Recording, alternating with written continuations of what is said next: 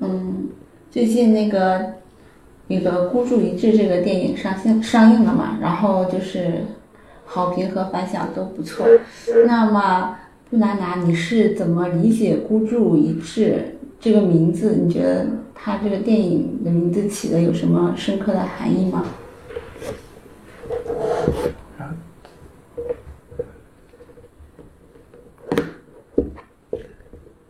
嗯，刚从电影院出来，嗯，对这个电影简单的聊聊，以及对这部剧的感悟。首先，嗯，单身就不建议去了，前后左右都是情侣，就我一个人坐在中间。啊，其次呢，就是，嗯，心理承受能力很弱的，接受不了血腥暴力场面的，也不建议去，因为里面有太多这样的场面了。虽然跟显示相比，不及现实中的百分之一，但也都是拳拳到肉、血肉横飞。什么是孤注一掷？回大家，我仔细思考了一下，对于诈骗方，诈骗这条路是孤注一掷，以践踏法律资源的代价的牟利就是一条不归路。虽然它的代价比贩毒低，利润比贩毒低，但是欠债就是要还的。违法注定就是要接受法律的惩罚，对于反抗的一方，逃跑也是孤注一掷。不同和不同流合污，忍受不了环境，那么就只有逃跑这一条路。逃跑一旦被抓，轻则断腿，重则丧命。受骗者，就是赌博被骗的人，也是孤注一掷。前面的钱已经输了，还有。投入更大，把钱给赚回来，结果最后就只能是家破人亡。最后，警方同样也是孤注一掷，身上有人民的重托，跨国办案不但阻碍重重，自身安全还受到严重的威胁。嗯，在此向我们广大的警察同志致敬。感悟。那看完这个电影，你觉得里面对你感受最深的一个人物形象是谁啊？嗯，我觉得是张艺兴饰演的小潘吧。他是一个技术能人，有想法，能落实，很细心，有韧性，处事可以。但是社会阅历少，这种人聚集了成功人士的大部分优点。如果在社会上，估计要不了几年就能事业小有成就。可惜他落入了贼窝。光是社会阅历这一项就能够让他死上无数次。现实中被诈骗去东南亚的这种人只有两种情况：一个是同流合污做到高层，继续骗自己的国人；第二个就是已经死了。剧中的小潘也是从头被打到尾，从最开始被抓凳子砸晕，嗯，到第一次见到自己的直属领导不答话，耳朵差点被揪下来。再到最后，试图用美金传递信息被抓，腿被打断，可以毫不夸张地说，他要不是有主角光环，早就下线了。和小潘一起被诈骗来的同伙，就完全沉沦其中，与诈骗集团同流合污，这很现实。人性呢，本来就是趋利避害的，感觉自己反抗不了。且确实在正常社会中无法满足自己快速获取金钱的需求，恰巧诈骗集团又能满足他们这方面的需求，人们很快就会本能的自己以为在法律道德通通抛在脑后。通俗来讲，打不过就是加入，金钱权力很容易让人迷失自己。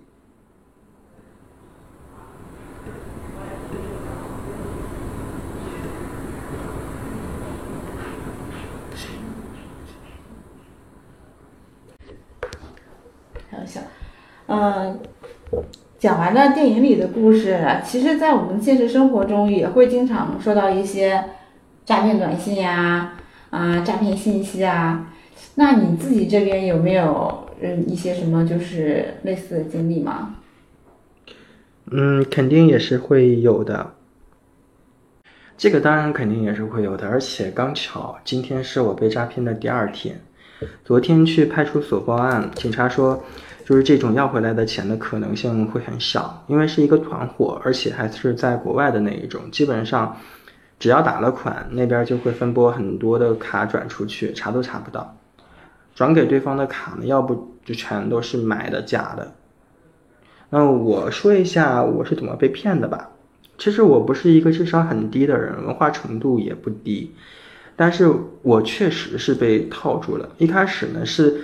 手机收到了一个信息，说可以领东西，那我就很好奇嘛，就是复制粘贴在支付宝打开了，当时就是在群里，然后有专门的人说啊，登记一下就可以领东西了。我当时就觉得无聊，觉得嗯，登记一下又不会怎么样。接下来有另外的人就说他们在嗯各个平台啊，比如说抖音啊、啊支付宝啊的这个助力点赞的，然后就有红包拿。我想着呢，又不用投资，就试试吧。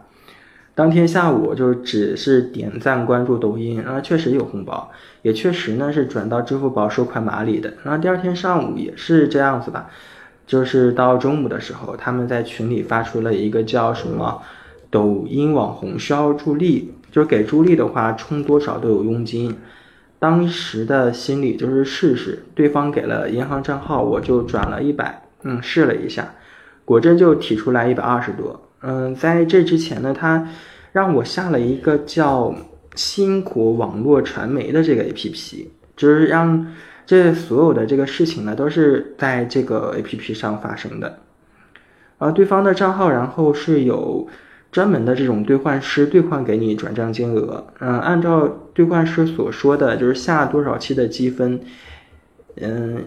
因为好像是一百和三百都是各体验一次吧，然后这两笔我也都体现了，所以我觉得应该不是骗子。然后到第三笔是五百，当时诈骗师就是把我这个兑换师就专门把我拉到一个小群里，里面说加兑换师呢共有五人，都准备好了以后呢，这个兑换师就说下几期多少积分。然后过了一分钟，就在群里，我和另外一个女的就说我们两个下错了，问我们怎么办。当时有一种这种自责愧疚心理，想补救。另外两个人就说，啊，我们是两个人都是因为下错了，所以他们的也提不出来被。我这 读到那啊，被冻结了。那后来呢？这这兑换师就就是说啊，问问领导怎么解决。嗯，发过来一张图片，说有几种补办，就是说有几种这个补救办法，要一起做团队单。当时就想着啊，赶紧把这个单子做完就完事儿了。所以第二笔呢，就做了一个三千多的单子。然后当时兑换师就说啊，这种团队单最少有三笔。后来这个兑换师又试了试，发了个图片过来，让我们选第三笔，一共是一万多。再加上当时群里另外两个人就抱怨说，因为我们就是因为我们，那他们的钱也拿不出来，让我们赶紧一起做。那这一万多也就投进去了。当时我想着说没有了，然后赶紧把钱拿出来，这事儿就解决了。谁知道那个兑换师又发过来一张图片，说啊这是最后一笔了，怎么怎么怎么样的。嗯，当时心态就崩了呀，就想着赶紧把钱拿出来。然后最后一笔是三万多。嗯，做完这个之后呢，提件的时候，然后就提不出来了，说什么要交什么个人所得税百分之二十，本金加佣金，什么一共多少多少，然后当时啊就懵逼了，然后才觉得啊这是个套，就是上当了，上诈骗诈骗了。嗯，第三天早上去派出所报的案，总共投去了不到五万块钱，嗯，心态都已经崩了，动不动就哭，也不吃也不喝啥的，然后特别自责。那今天是这个报警后的这第二天，我把所有的经历说出来，就是也希望大家不要被骗吧。啊，也是啊，你这个经历还是，确实，因为现在本来就是一些助力活动啊，就比如说，嗯，某西西的砍一刀啊。或者是点赞活动，其实还挺多的，很让人难以就想象到这个就是一个专门为你设计的一个圈套。嗯，我自己这边呢，是我自己是没有受到什么就是诈骗经历，就是只有一次差一点吧。是之前有个呃人给我打电话，说我大学期间，然后注册了那个五八同城，然后说我当时注册了一个什么贷款信息，让我自己去操作一下。但是我当时那个那个时候工作，因为事情特别多，我说那个在哪里操作？我到时候联系客服吧，然后我就给挂了。但是我当时并没有意识到这是一个诈骗电话。后面我在朋友圈就是无意间发现了，就是有人就是因为这个电话，然后去注销信息，然后被诈骗了。然后我当时就恍然一顿，哇，感谢工作拯救了我，让我避免了一场诈骗。那很幸运。是的。然后还有就是一次，我们公司这边其实也发生过一次这种信息，就是我们公司的很多员工收到了一个那个集体的那种。呃，邮邮件就是他，就是说他的匿名还是什么什么，就是我们公司的邮箱后缀名加 HR，就看上去很官方很正式，然后说让你更换一个什么什么信息，需要填写银行卡号。然后我当时也是早上收到了这个信息，然后呢，然后我我还仔细核对了一下邮邮件名字，然后发现真的是我公司后缀，但是我就觉得。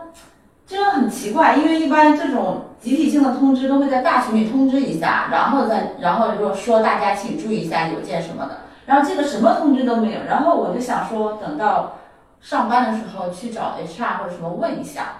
然后过了大概有半小时吧，然后公司就是群里大家都收到这个邮件了，然后大家但是我们公司的人啊反诈意识很强，直接就在群里艾特。大家说这个可能有危险，然后让那个 IT 什么查一查，然后又在群里艾特 HR，HR 说是没有这种通知的，然后大家就都在群里奔走相告，说大家不要上当受骗，然后这这一场事故也是避免的，就是所以就是想跟大家说一下，就是哪怕有一些，比如说一些你看上去很正式的邮件，与公司的通知啊，多问几下。就是然后再来决定去不去进行下一步操作，还有就是一种注他打电话注销的那种，但凡需要你的个人信息和银行卡号，都要多一个心点子。那讲到这些啊，我们刚刚一些嗯，刚刚你说了你的那个经验嘛，那你有没有一些什么，就是经历过上一次事件以后，有没有什么防诈骗的小妙招？对啊，哦，嗯，确实啊，就是现在随着这个科技的发展，我们这生活当中，嗯，诈骗的事情也不是说，嗯，层出不穷了，但确实也会有很多人会利用这个高科技来诈骗钱财，然后破坏我们的财产利益。那，嗯，我觉得如果防诈骗的话，首先要做到这几点吧。嗯，首先就是。我觉得肯定不要有这种贪图小便宜、一夜暴富或者是天上掉馅饼的这种心理。第二个就是，嗯，我们要注意保护好我们自己的这种个人资料信息，就不要去随便注册或者填写自己的身份证啊，然后手机号码、手机银行卡号这种私人信息。然后在做好自身防范的这个同时，积极向周围的亲人朋友做好宣传，特别是平时独自在家的这种中老年或者离退休人员，这类人通常都是比较容易受骗的群体，要特别的注意去提醒一下。然后发生发现电信诈骗违法犯罪行为时，要及时报警。就如果掉入不法分子所设置的陷阱，要及时采取措施，啊尽量减少损失。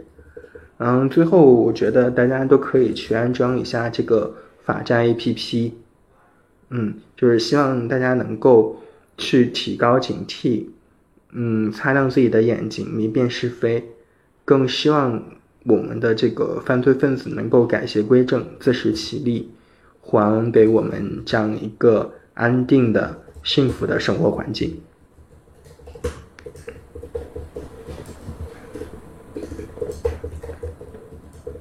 哎，说到反诈骗 APP 啊，我前两天啊，就是因为其实最近那个诈骗那个特别多嘛，然后我老是接到一些那种诈骗短信电话，然后如果我是直接挂了，一般就没什么事儿。如果我是接起来了，说了两句话，发现不对劲，然后我再挂了，然后那个反诈骗的短信立马就来了。